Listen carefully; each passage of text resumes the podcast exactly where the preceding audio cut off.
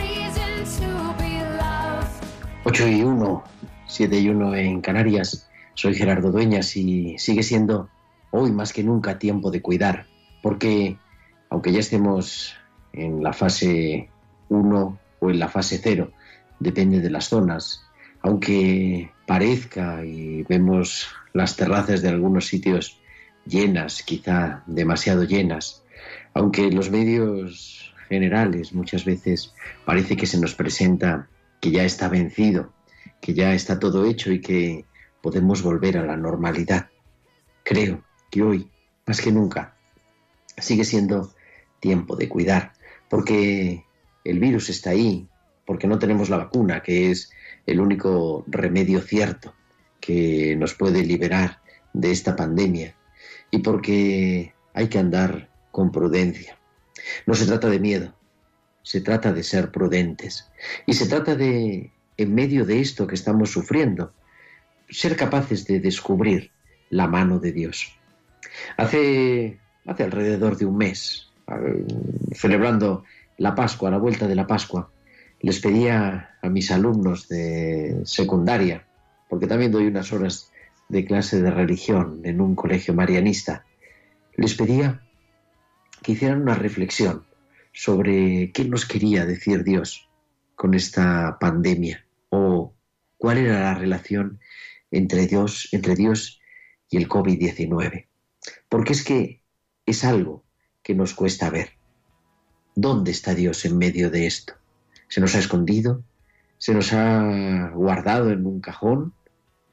¿Nos ha enviado esto para que cambiemos no sé qué cosa? No sabemos. Cuando nos enfrentamos al misterio de la enfermedad, del sufrimiento, del mal, de la muerte, muchas veces nos quedamos sin respuestas. Y realmente, además, para aquel que está sufriendo, para tú que me estás oyendo en este momento desde la cama de un hospital, o que no puedes salir de la habitación de tu residencia desde hace ya más de dos meses, que nada más ves a quien te va a hacer la habitación o a quien te lleva la comida.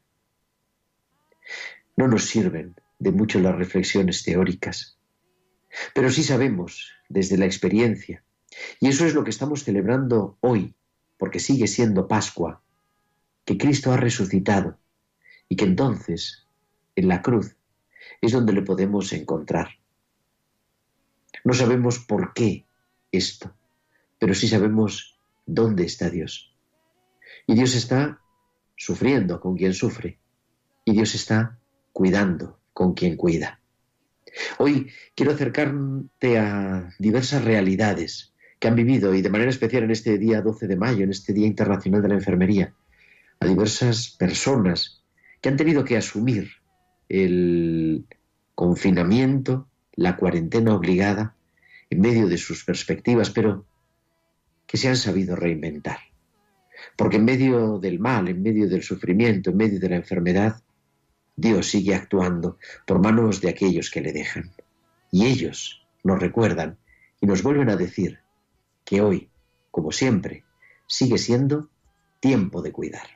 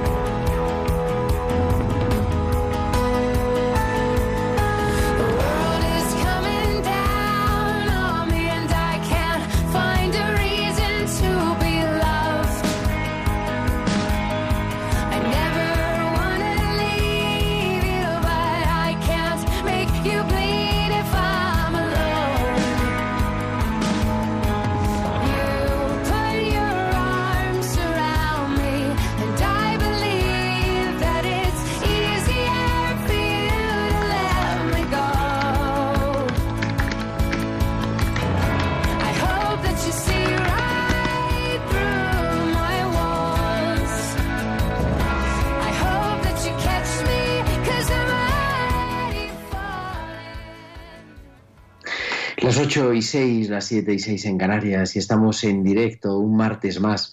Ya son 79, esta es la edición número 79 de Tiempo de Cuidar, 79 semanas, acercándote los martes de 8 a 9, de 7 a 8 de la tarde, la pastoral de la salud, este mundo del cuidado, de la misericordia de Dios con aquellos que son sus preferidos, porque como dice Jesús, estuve enfermo, vinisteis a verme, me cuidasteis y por eso queremos recordarnos que sigue siendo, como decimos siempre, tiempo de cuidar. Eh, soy Gerardo Dueñas, me acompaña en el control, no sé si nos va a poder saludar porque estamos ahí tocando los botones, pero está haciendo que esto que estoy hablando yo aquí en los estudios improvisados de la calle Eucalipto en Madrid, tú lo puedas estar escuchando por internet, por la televisión digital o por tu aparato de Radio María hace posible Mónica Martínez. Mónica, muy buenas tardes. Muy buenas tardes, Gerardo. Un placer estar aquí. Y si lo oímos alto y claro, perfectamente. Y todos los demás, pues, ¿de qué vamos a hablar hoy? Pues hoy vamos a hablar de lo que no nos queda otra. Vamos a hablar de el coronavirus, oh, gran novedad, pero vamos a hacerlo de una manera distinta. Vamos a verlo desde la perspectiva también de las religiosas de vida contemplativa que han hecho una opción de vida por vivir confinadas, podríamos decir, de una manera distinta. Vamos a preguntar y vamos a, a descolarnos por, por el torno para ver cómo se vive en un monasterio de vida contemplativa este confinamiento, este COVID-19, el otro lado del mundo, la Tierra Santa, si todas las conexiones van bien. Y vamos también a acercarnos, como siempre, con bueno, nuestros hospitales con alma, a nuestra psicóloga de cabecera de Vive tu Vida y a una fundación, la Fundación Pablo eh, Horsman, que es una fundación dedicada al cuidado de la salud en los países en vías de desarrollo, pero que ahora se ha reinventado en este tiempo y está aquí, al lado nuestro, proporcionando material sanitario. A mí me ha llegado personalmente también algo de su material y vamos a hablar con su presidenta para que nos diga cómo ha surgido esta idea, qué es la fundación, a qué se dedican y, también pues cómo podemos colaborar con ellos. Y acabaremos el programa celebrando el Día Internacional de la Enfermería. Hoy es el día de la enfermería y en este año 2020 no podemos dejar de celebrarlo de manera especial y contaremos con nuestra enfermera tertuliana que es Isabel de Miguel, si todo va bien. Queremos, como siempre, que nos escuchéis, pero también que os pongáis en contacto con nosotros, con vuestros comentarios en nuestro correo electrónico, tiempo de cuidar arroba tiempo de cuidar arroba y en las redes sociales. En Facebook somos Radio María España y en Twitter arroba Radio María Spain. Y también podéis publicar vuestros comentarios en Twitter con el hashtag almohadilla tiempo de cuidar. Y además, durante la emisión en directo del programa nos podéis enviar vuestros mensajes a nuestro número de WhatsApp al 668-594-383. 668-594-383. Pues son las 8 y 10, las 7 y 10 en Canarias. Estamos en directo en Radio María en tiempo de cuidar y viajamos hasta Nazaret.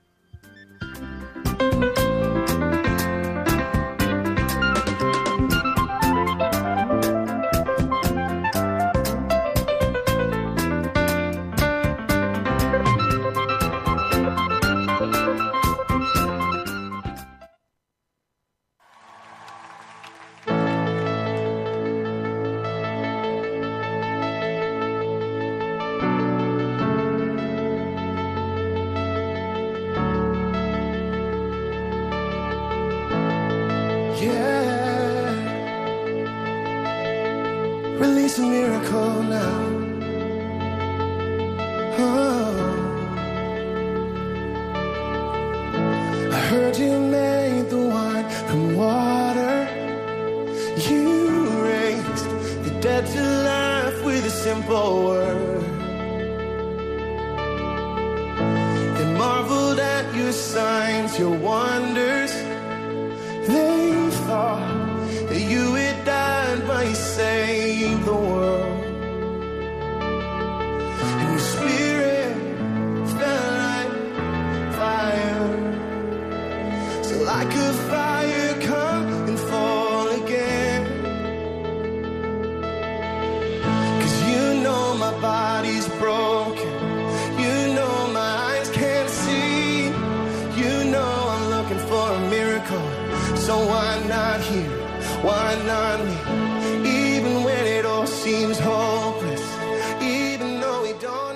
Y con este Why Not, ¿por qué no? Que estamos escuchando con esta música, esta selección de música que nos hace siempre Eva Caro, que es nuestra DJ particular en Tiempo de Cuidar. Viajamos hasta Nazaret, en Nazaret es más tarde, son las 9 y 12, es una hora más que en la península, y nos atiende Sor Cecilia. Muy buenas noches, Sor. No sé si la oímos, yo no la puedo oír, pero a lo mejor la oímos. Sor, te escucha, te escuchamos por ahí, ¿nos escuchas?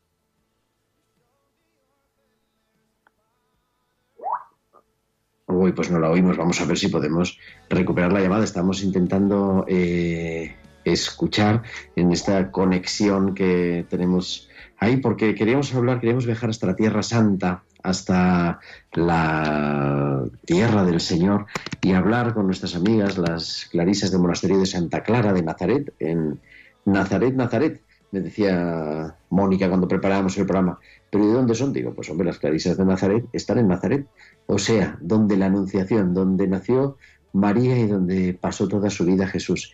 Ellos tienen un precioso monasterio cerca de la Basílica de la Anunciación, pero metidos dentro del pueblo, en la zona árabe, aunque el monasterio antiguo está en la vía principal y es ahí donde fue, estuvo trabajando de jardinero el beato Carlos de Foucault. Y han vivido también allí, porque también en Israel y en Palestina el, coronavirus ha pegado fuerte, ha sido un momento complicado y ha sido también para ellas, para las religiosas, para las monjas clarisas, eh, una comunidad viva, una comunidad joven que compuesta por monjas de diversas nacionalidades, francesas, congoleñas, una eh, también natural palestina y muchas, la gran mayoría mexicanas. Y de hecho, creo que la madre abadesa nos atiende solo Cecilia, porque la madre abadesa está en México de viaje y se ha quedado confinada en México y no ha podido regresar, va a tener que estar ahí eh, un tiempo hasta que pueda volver otra vez al monasterio. Y decía, cuando hablaba yo, para preparar un poco esta entrevista, vamos a ver si podemos recuperar la línea, no son fáciles las conexiones con, Israel y menos además con estas composiciones que tenemos que hacer eh, en la radio, porque tampoco está el personal en la radio, seguimos en Madrid, no os olvidéis, seguimos en la fase cero. Decía, ¿cómo vivir el confinamiento, cómo vivir la cuarentena para unas religiosas para que han optado ¿no? por esa vida contemplativa, por esa vida recogida, esa vida eh, entregada en el claustro, en el silencio, y que son las que nos ayudan al resto de la Iglesia a poder hacer todos los que lo que queramos. Al comienzo de este toda esta crisis que estamos sufriendo y que todavía nos queda por sufrir, escribía yo a las hermanas clarisas, a las amigas hermanas clarisas de Nazaret pidiéndoles que rezaran por nosotros, que rezaran por los capellanes y vamos a porque necesitábamos su presencia, necesitábamos su sostén, necesitábamos su oración. Y desde ese momento, fijaos los kilómetros y las horas de avión, mismos aviones que ahora no se pueden coger, pero los kilómetros que nos separan y sin embargo la oración nos une. Y son representantes de toda la vida religiosa contemplativa, masculina y sobre todo femenina, que nos sostiene en toda la actividad apostólica, en toda la actividad también de la pastoral de la salud.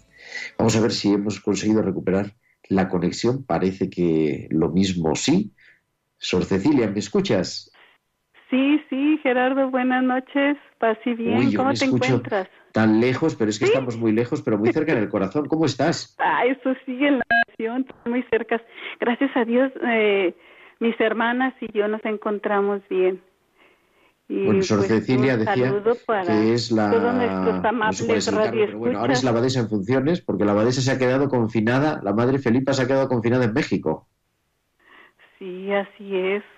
Pues con la sorpresa de toda esta pandemia que en México en estos momentos está difícil, crítica la situación, ¿verdad? De, sobre esta pandemia que nos está tocando vivir. Como tú dijiste, son momentos históricos que en estos momentos estamos viviendo. Yo quería preguntarte y, bueno, saludar a todas las hermanas que nos están escuchando. Hoy se nos han vuelto tímidas las cadisas de Nazaret, pero bueno, saludarlas a todas, saben de nuestro cariño, de mi cariño personalmente.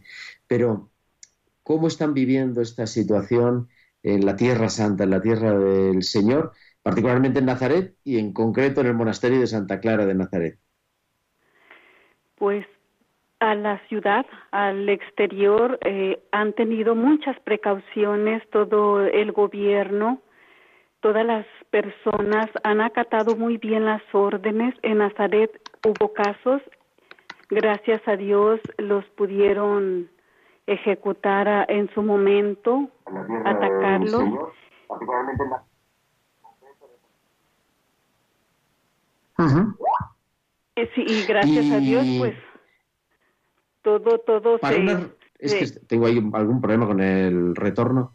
Decía, para unas religiosas que han optado por la vida contemplativa, por la vida recogida en el claustro, es más difícil, es más sencillo eh, a nivel, a nivel de, de, organización, ¿no? Porque claro, ahora no hay gente que pueda visitar el monasterio.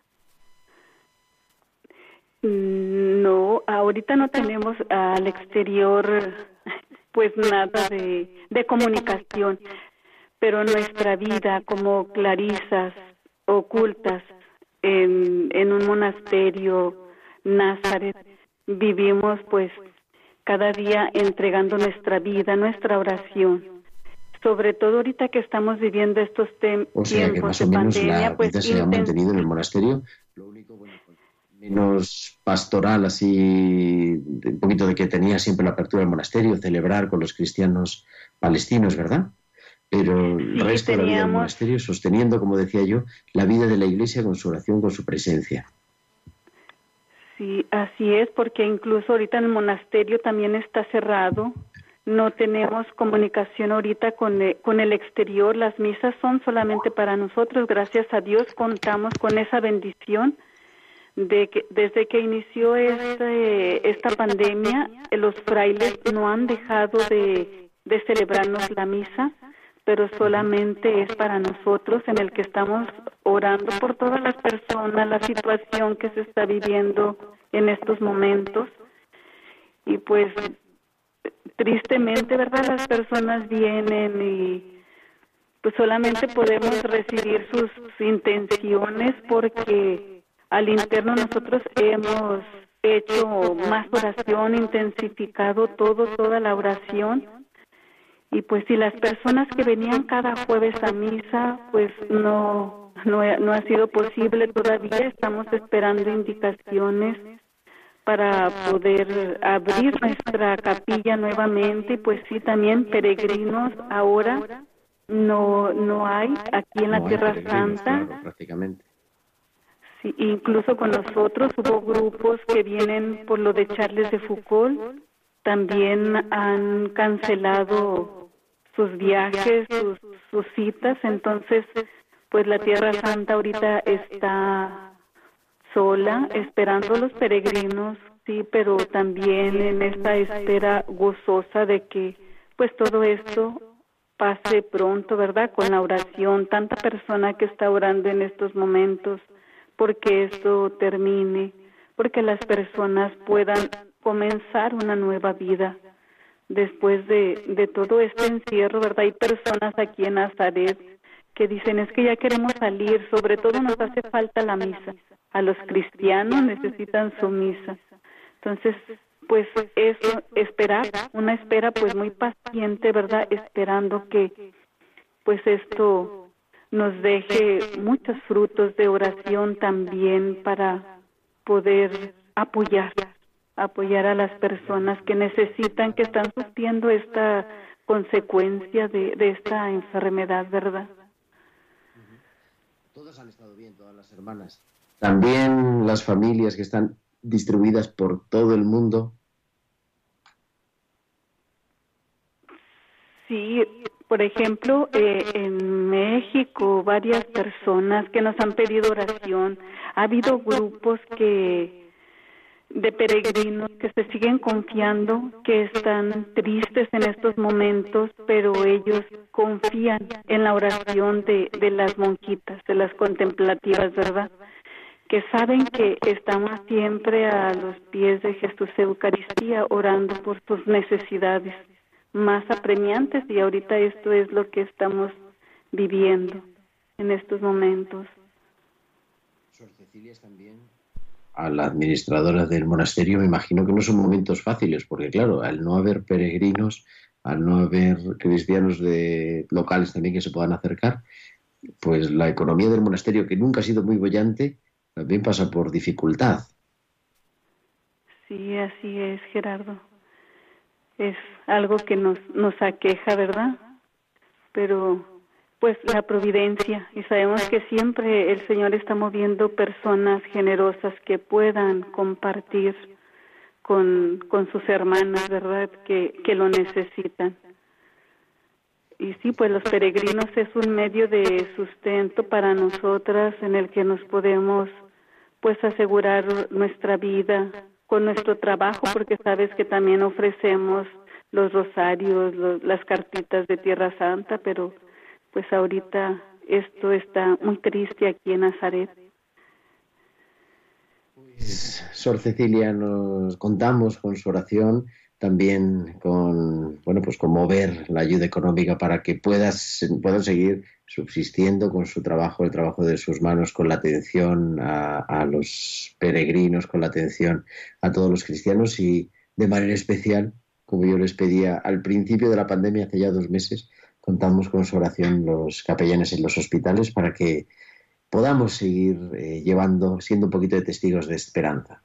Sor Cecilia, saludos a todas las hermanas, saludos también a la Madre Felipa cuando hablen con ella y que Dios las bendiga a todas y contamos con su oración.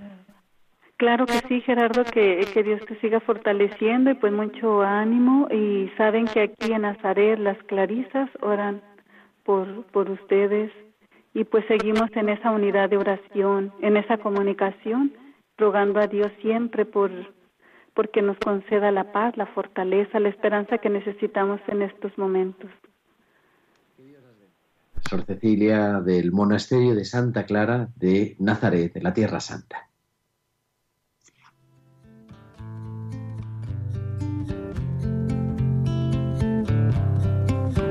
24, 7.24 en Canarias, en tiempo de cuidar en Radio María.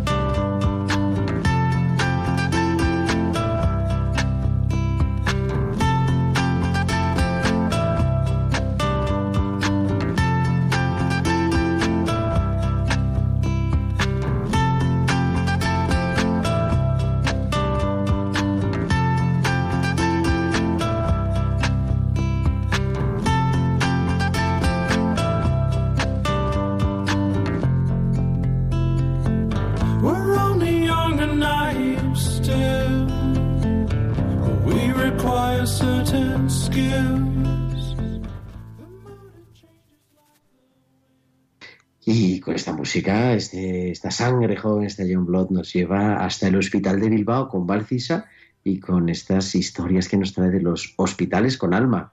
Muy buenas tardes, Valcisa. Buenas tardes, Gerardo, y buenas tardes también a todos los oyentes. Resiliencia, pero en humildad.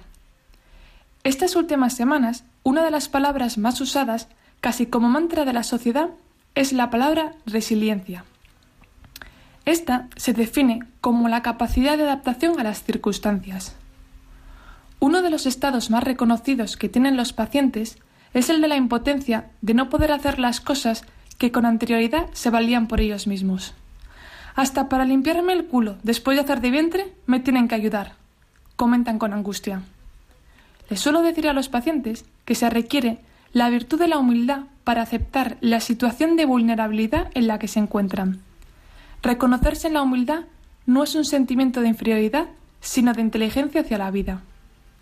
Se dice que el más inteligente y con mayor probabilidad de sobrevivir es aquel que es capaz de adaptarse al medio. ¿Y cuál es el sentido de la vida si no dejamos que ésta nos cambie? Desde hace años llevo dándome cuenta que cuando me creo invencible, la vida me golpea con una dosis de realidad, o también podría decir, una dosis de humildad, así como le pasa a cualquiera que se encuentra enfermo. Situaciones que hacen a uno cuestionarse el sentido de la vida, y en la que uno se da cuenta que una vida de fe es camino, en la que por supuesto que habrá que llevar cruces, pero durante nuestro andar podremos encontrarnos con gente que sin saber muy bien por qué nos quieren acompañar y en el que la gracia de Dios nunca deja de actuar. Hasta la semana que viene.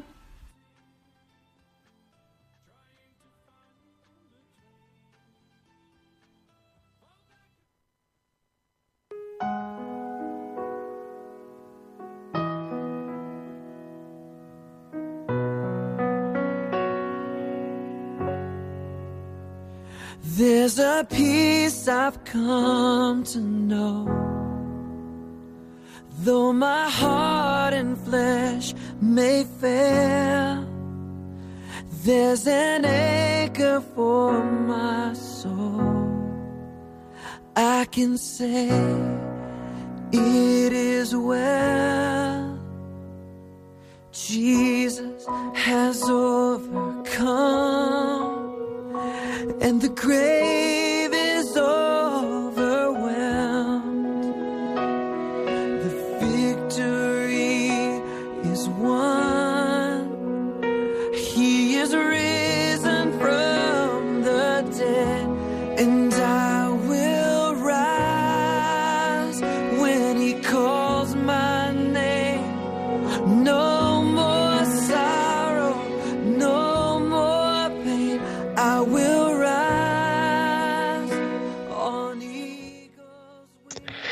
continuamos en esta tarde en tiempo de cuidar.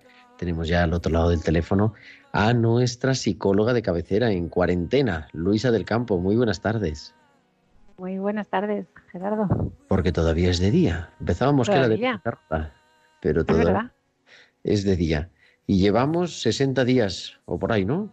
Creo que era hoy. ¿Tantos? Yo es que no los cuento, la verdad. Yo lo he oído esta mañana en las noticias que decían alrededor de 60 días, pero bueno, prácticamente dos meses. En Madrid seguimos en la fase cero, algunos están en la fase 1. ¿Cómo lo lleváis? ¿Cómo lo estáis viviendo? Pues es verdad que ahora se abren varios horizontes, ¿no? Porque ya estos de las fases, la mitad de España estamos en una fase, la otra mitad en otra, y ya tienes amigos que te van dando envidia ya porque les salen, ¿no? Y te dicen, eh, mira, que me estoy tomando aquí un café en una terracita. Y entonces vas viendo que está cada día más cerca el horizonte al que todos queremos llegar y no sabemos cuándo. Y nos va removiendo más emociones, yo creo todavía, si cabe. Sí, hombre, y además eso, mucha gente así que están mandando ahí hasta ya memes y de todas estas cosas, ¿no? De los de la fase 1, la fase 0, la fase y todos los líos que tenemos, porque es verdad que esto se nos va haciendo eh, pues largo el, el confinamiento, sin lugar a dudas. Y muchas emociones también, ¿no? De todo tipo. Eso es, eso es lo que yo quería que hablásemos hoy, porque me he dado cuenta que hemos hablado mucho como de pequeñas pistas, de consejos, de qué podemos hacer si tenemos ansiedad, si tenemos Ujú. tristeza, si nos sentimos agobiados, pero no he dicho una cosa que como psicóloga tengo que decir, Gerardo, porque no me puedo contener, que es que hay veces que hay que pedir ayuda y ir al psicólogo, que para eso estamos. Entonces, hay cosas que sí. ahí, ahí es difícil, ¿no? Saber distinguir cuándo, ¿Cuándo es el momento emoción- de- Eso es. Incluso también al psiquiatra, que tampoco pasa nada, que para eso están los médicos, ¿no? Entonces, em, pues es verdad que hay veces que las emociones que sentimos son lo que decimos adaptativas, ¿no? Quiere decir que te están sirviendo para la función de, de adaptarte mejor a la vida, ¿no? Esa es la idea un poco de las emociones que tengan un sentido muy práctico, muy vital. Y eso está fenomenal. El problema es cuando nos desbordan. Entonces es difícil a veces, ¿no? Distinguir cuando esta tristeza es una tristeza mm, normal, porque. Estamos en una situación de duelo, porque mm, hemos tenido un desencuentro grande en el trabajo, bueno, y cuando es algo más eh, que es necesario pedir ayuda. Y es verdad que yo creo que todavía en España nos cuesta lo de pedir ayuda, igual que si tú tienes un esguince, ¿no? Por ejemplo, eh, no tienes duda de tengo que ir al médico, no te intentarías tú tratar el esguince a ti mismo, ni siquiera te vendarías tú solo, ¿no? ¿O sí? Claro. No, no, no, está claro, sí. Claro. Eso, eso existe. un- hay un estigma sobre la enfermedad mental, podríamos decir, en sentido amplio, vamos. Que, que de hecho ya no suena rara la palabra, parece que decir enfermedad mental suena amplio, pero bueno, sobre los problemas de salud mental. Y eso, yo estaba pensando igual, y a mí siempre me gusta, además en esto, hacer el paralelismo con otra enfermedad física normal, ¿no? Eso, eso es, sí. Incluso hay gente que es, o sea, sería por exceso, que va al médico porque se ha levantado hoy con un poquito de dolor de cabeza, ¿no? O es hipersensible con eso y sin embargo, con lo psicológico, con lo psiquiátrico, con lo emocional, muchas veces lo subestimamos o nos da vergüenza o Sí. poco de Sí. todo quizá. Sí, sí, hay una mezcla ahí, ¿no? De sentimientos y de creencias sobre la, la, la ayuda en lo mental.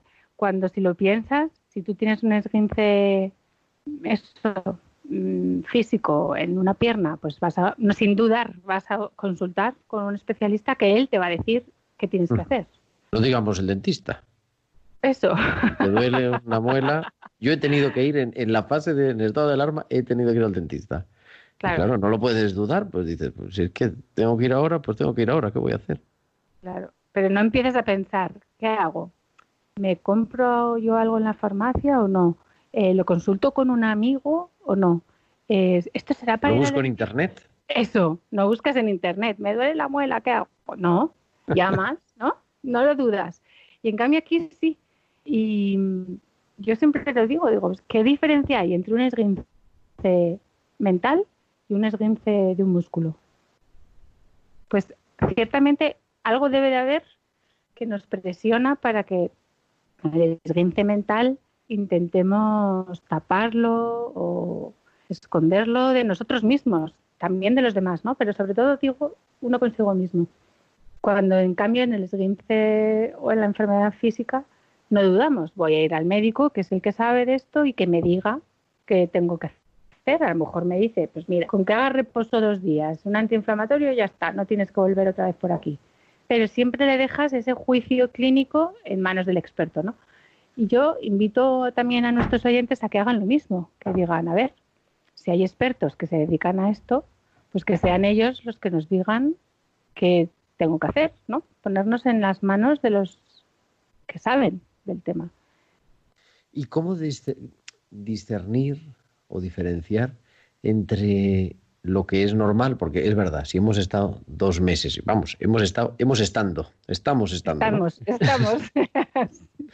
Eh, dos meses metidos en casa, evidentemente con una, con una convivencia muy estrecha, o gente que está mucho tiempo sola y que lleva dos meses sola sin ver a nadie, hablando nada más que por teléfono. Es normal sentirse agobiado, eh, pues más irritable, pero Claro. ¿cómo diferenciar lo normal de lo patológico? O sea, lo que necesita ayuda profesional, psicológica, psiquiátrica, o lo que es algo normal, una adaptación a una situación de estrés. Claro. Yo ahí sí que daría dos pistas. Una, si en estas circunstancias es verdad que son muy extremas y todo, ya hemos dicho en otras ocasiones, que resuena más ¿no? Que lo normal. Entonces lo pondría un poco entre paréntesis. Pero primera pista sería, si tienes duda, consulta. Por preguntar a un especialista no pierdes nada. Entonces, como haríamos con, lo, con el dolor de cabeza o el de garganta, ante la duda, consulto, pues consulta. Y después es verdad que las emociones y las, los trastornos o el dolor del alma, ¿no?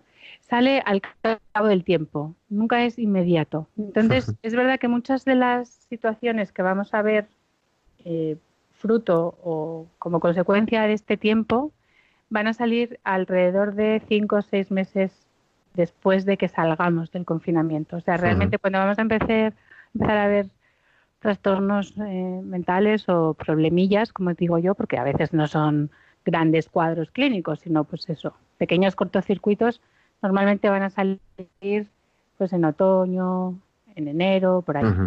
Entonces, estar un poco atentos, ¿no? A eso de, a ver, hace seis meses yo que estaba viviendo alrededor de, no es una cuestión matemática, seis meses exactos, sino más o menos. Eso nos puede dar una pista. Y no subestimar, yo creo que eso es importante también, ¿no? No decir, bueno, se me pasará, lo que tú dices, el esguince no se cura solo, o vamos, y no digamos el cáncer o el Claro. problema cardíaco, ¿no? No Sí, o una infección por una bacteria, pues vas, te prescriben un antibiótico, te lo tomas y ya está, pero vas. No dices, a ver si esto mejora tomándome manzanilla. A nadie se nos ocurre eso, ¿no? Entonces, ante es la duda. Mm. sí. No, no, decía eso, digo que es importante y además tenemos, pues a vamos, a través de psicólogos de confianza como Luisa del Campo, pero sino también a través del servicio de atención primaria médico, ¿no? Por Claro. comentarlo al, al médico de atención primaria, que también tiene algún conocimiento, claro, de, de- a nivel psicológico y que nos puede derivar. Claro. Claro, nuestra atención primaria yo creo que es fantástica. Ahora en estos tiempos ¿no? de emergencia, cómo ha respondido eh, todo el equipo sanitario. Y es verdad que nuestros médicos de atención primaria tienen muy buena formación. Entonces, un primer paso ante una duda psicológica puede ser ese perfectamente. Consultarlo con el médico de cabecera y ahí valorar, eso es un especialista que va a valorar en una primera medida eh, qué es lo que ve el otro desde fuera, ¿no? Alguien que entiende. Y por supuesto, si tiene psicólogos de confianza, pues también. Pero nunca quedarnos parados o callando o, No pensar que todo se va a arreglar solo por el mero hecho del paso del tiempo. El Eso. tiempo no lo cura todo. No, o a no mí cura ese, dicho me molesta especialmente, porque el tiempo solo no hace nada. Hay que poner medios y hay que buscar todas las medidas y tratamientos que nos ayuden. A lo mejor solo es a crecer. Pues oye, fenomenal, ¿no? O sea, que no siempre tiene que ser una cosa muy grave. Normalmente las personas piensan que por tener que ir al psicólogo es que estás fatal, ¿no? Mentalmente hablando. Es que no estoy loco, no, claro que no, no estás loco, ni hace falta que lo estés para que vengas al psicólogo. A lo mejor quieres mejorar tu autoestima o entrenar tus habilidades sociales o. Y además siempre es mejor eh, ir antes que ir después. claro, eso es verdad también. Mejor prevenir que curar, ¿no? Entonces, por eso estos días estaba yo pensando, fíjate que yo siendo psicóloga, encima clínica, no le he dicho, hay que ir al psicólogo, ¿cómo puede ser esto? Bueno, pues hay que, hay que pensarlo, hay que detectar esos sentimientos de tristeza profunda, de vacío, de no encontrar el sentido a la vida y no digamos de ideas de, de acabar con la vida, pues comentarlas, compartirlas con alguien de confianza, con el médico de atención primaria y, y pedir Sí. ayuda, como siempre, porque además cuando uno pide ayuda también es un gesto de humildad, ¿no? De, de reconocerse vulnerable, de que no lo podemos todo. Claro, y además es verdad que sueles encontrar una respuesta muy positiva en el otro y normalmente la otra persona te cuenta algo que también ella ha sufrido o ha pasado y te une, ¿no? Entonces, lo que hemos dicho en otras ocasiones, si es que hablar es gratis y ayuda tanto que no, no dudemos, no dudemos. Pues nada, con eso nos, qued- nos quedamos y te seguimos en todas las cuentas arroba es vive tu vida eh, y también en arroba feliz pueblo, que es la, la madre de vive tu vida. La madre en Twitter y en. Instagram. Eso es, fenomenal. Bueno, María, ¿todo bien? No hemos preguntado hoy. María, sí. Bueno, ya ahora que puede salir, ahora que puede salir, no quiere salir tanto como yo quiero que salga, porque creo que el deporte es fundamental y entonces ahora que la obligo a salir no quiere. Este es el mundo al revés, Gerardo. Bueno, eso es lo que pasa, pero bueno, no pasa nada, poquito a poco. Pues querida Luisa del Campo, nuestra psicóloga, muchísimas gracias siempre por estas mini terapias para este tiempo de cuarentena y nada, cuídate mucho, feliz tarde. Igualmente, Gerardo, a cuidarse, eso es, a cuidarse Gracias. mucho. A ti.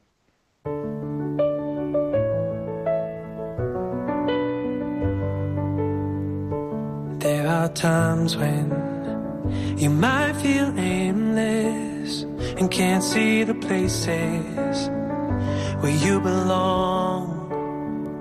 But you will find that there is a purpose. It's been there within you all along.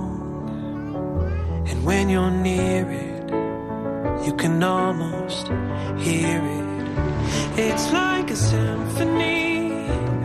Just keep listening, and pretty soon you'll start to figure out your part.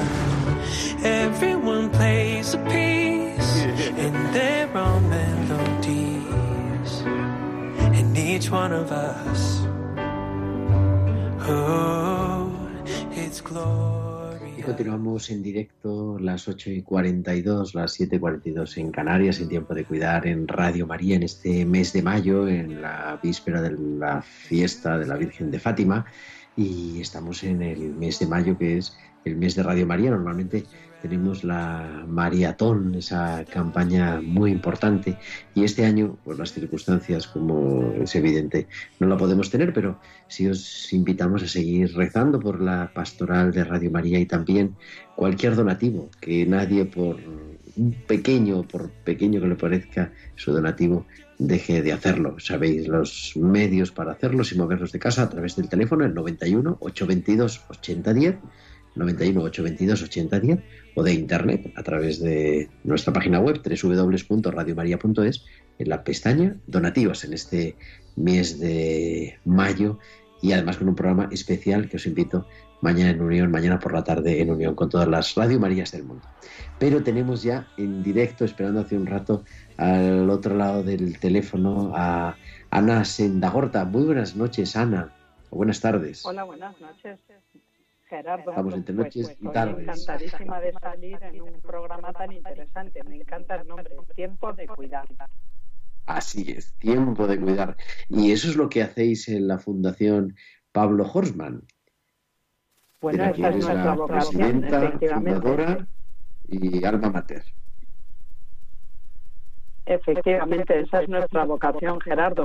En realidad, en la Fundación Pablo Horsman, eh, bueno, pues, pues nacimos para cuidar especialmente a las poblaciones infantiles más desfavorecidas de Kenia, de Etiopía. Bueno, pues niños que, que no tenían hogar, no tenían educación, normalmente no tenían ni siquiera acceso a medicación o, o a sanidad. Y nos hemos dedicado a eso, a, tiene mucho que ver contigo a nivel personal, Pablo Horsman, ¿verdad? Bueno, bueno, tiene muchísimo. Pablo es mi, mi cuarto hijo. Yo soy madre de cinco hijos. Me casé con Peter. Teníamos la ilusión de tener una gran familia. Y Pablo, pues, ha sido un hijo magnífico, pero que nos dejó, falleció por un accidente con 12 años. Y de ahí nace esta fundación que tanto bien está haciendo, ¿verdad? En medio de, de la muerte, como resucita la vida. Es un signo de la Pascua, realmente. Sí, bueno, la verdad es que mm, Pablo fue un niño tan extraordinario para nosotros que, bueno, pues su, su partida nos inspiró y nos decidió en ese momento ya a constituir una fundación pues para confortar, para transmitir alegría. Para llevar esperanza y consuelo y queríamos hacerlo precisamente a los más necesitados, a, los que estuvieran en una situación de extrema vulnerabilidad. Y bueno, pues quizás porque yo había realizado campañas médico-quirúrgicas solidarias en, en Kenia como oftalmóloga, porque soy oftalmóloga, pues ahí había tenido la ocasión de conocer a poblaciones infantiles que realmente mm, sufrían una extrema miseria y pues elegimos esas poblaciones para trabajar con ellas. Y hemos desarrollado pues escuelas, eh, hospitales pediátricos, orfanatos y ahí estamos. Yo te voy a, te voy a pedir que un día hablemos de, de esto, de la fundación, la página web. Les invito a nuestros oyentes que puedan entrar, que tengan acceso a Internet. Es muy fácil, fundacionpablo.org fundacionpablo.org, porque lo de Horstman es más difícil de, de deletrear. fundacionpablo.org, donde viene toda la información. Y un día hablaremos, pero hoy quería aquí, porque a mí hace unos días, y las cosas surgen así, hace pues casi un mes, se nos ofrecieron, estábamos teniendo en los hospitales, la verdad, todavía algunos problemas y sobre todo en las residencias, los capellanes de las residencias tenían problemas para poder acceder con materiales de protección. Y desde la Fundación Pablo Hosman, que preside nuestra invitada, Ana Sendagorta, eh, nos ofrecieron la posibilidad de, pues de donarnos materiales. y de alguna forma hablaba yo con Ana fuera de micrófono, como que os habéis tenido que reconvertir en este momento de la crisis para hacer ese diario de, de la campaña COVID-19. Bueno, pues la verdad es que estábamos inquietos viendo la situación de vulnerabilidad en la que estaban trabajando eh, nuestros sanitarios en los hospitales la situación de vulnerabilidad en la que estaban pues los mayores en sus residencias eh, y, la verdad es que queríamos aportar nuestra, nuestro granito de arena. Entonces nos volcamos con toda nuestra ilusión en una campaña eh, en la que solo pretendíamos contribuir con un pequeño granito de arena a la protección de, de nuestros sanitarios, de nuestros enfermos, de nuestros mayores y la forma que tuvimos es, bueno, pues pedir material donado de protección, comprarlo. y, bueno, pues entre batas, mascarillas mm, de tela o mascarillas homologadas quirúrgicas, mascarillas más especializadas, FFP2 y todas estas para hospitales, guantes, mm, también gorros eh, o, en fin, geles desinfectantes todo tipo de materiales sanitarios indispensables para esta lucha contra el COVID-19 que, que realmente nos ha tenido pues muy inquietos a todos. Pero unos números increíbles. Pues ha sido una aventura, la verdad, preciosa porque se han volcado con nosotros nuestros donantes, se han volcado pues hasta 240 donantes, que es una cosa increíble que ha sido una respuesta rapidísima y eso nos ha permitido pues comprar en el mercado español, también abastecernos en, importando y involucrar a un montón de bueno pues de, talleres de confección y entre ellos quería contar eh, porque hemos estado hablando con las clarisas de Nazaret que me ha encantado ¿no? Y precisamente una de las partes, una parte de esta campaña ha sido el involucrar a talleres de, conventos de clausura en la confección o de batas o de mascarillas. Entonces, bueno, hablamos con Jesu Comunio, que tanto Jesu Comunio en, en Godella como en La Aguilera se unieron, pero también dos conventos de clarisas el de Cuba de Sagras y el de Valdemoro, pues se pusieron a hacer mascarillas y, batas, ¿no?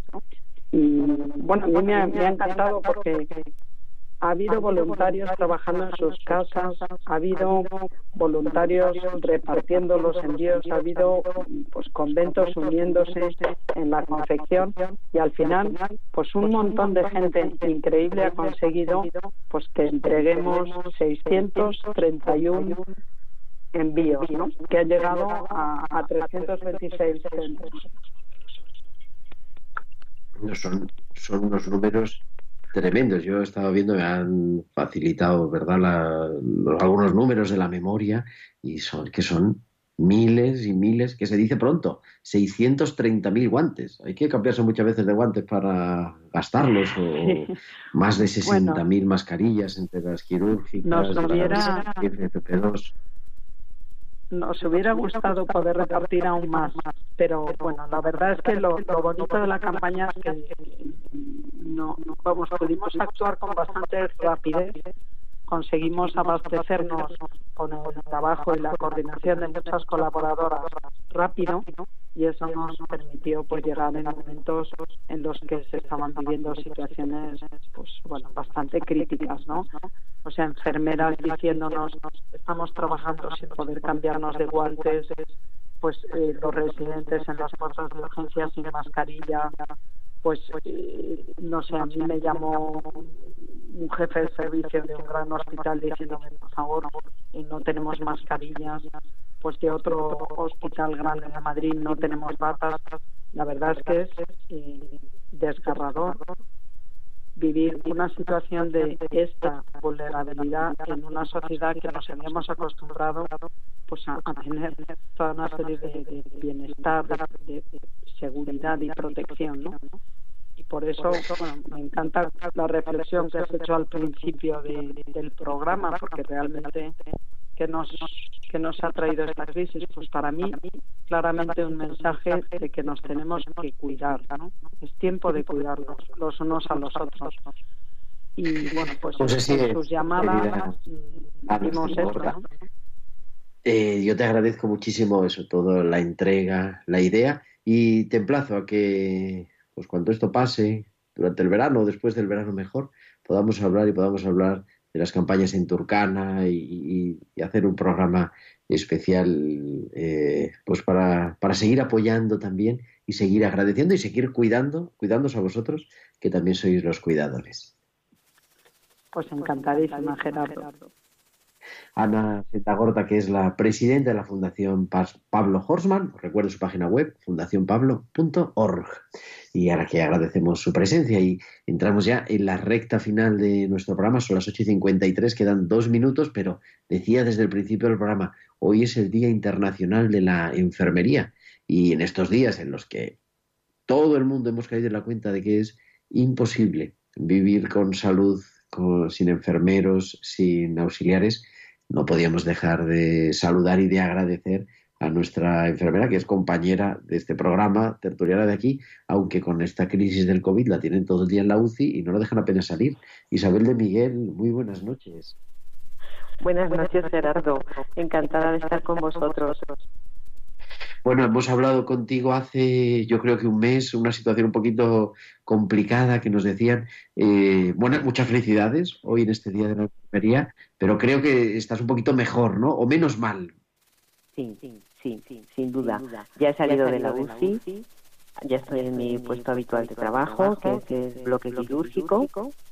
Y bueno, en el hospital se nota que también estamos más tranquilos, estamos intentando recuperar la normalidad dentro de la anormalidad que existe dentro del hospital y bueno, pues adaptándonos a, a la nueva vida que nos toca ahora enfrentarnos, claro.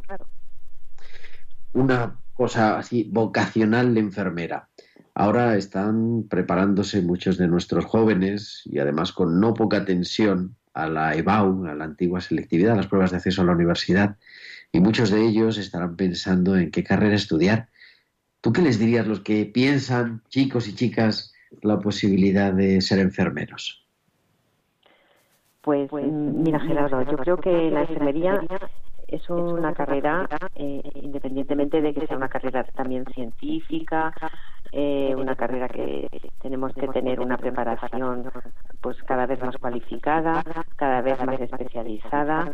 Eh, lo importante es que la carrera de enfermería es muy vocacional, porque es imposible si no tenemos una vocación enfermera desde el principio pues adaptarnos a muchísimas situaciones tan complicadas como las que nos ha tocado vivir que yo creo que a la mayoría de los profesionales, tanto los jóvenes que han empezado, se han estrenado con esta pandemia, como los que ya llevamos unos cuantos años, pues nunca hemos pensado que nos iba a ocurrir algo así.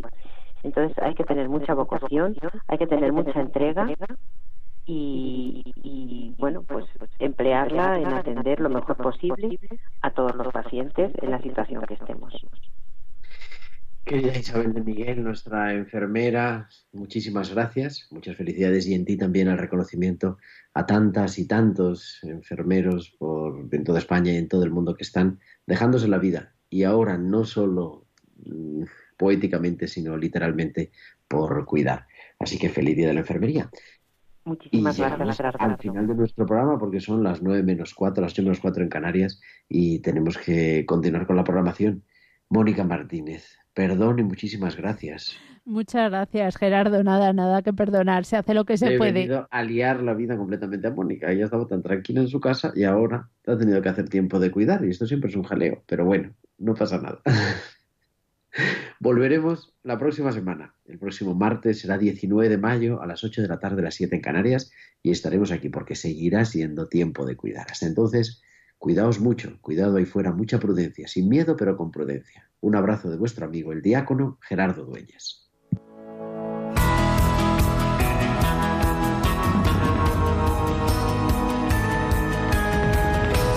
Tiempo de cuidar con Gerardo Dueñas.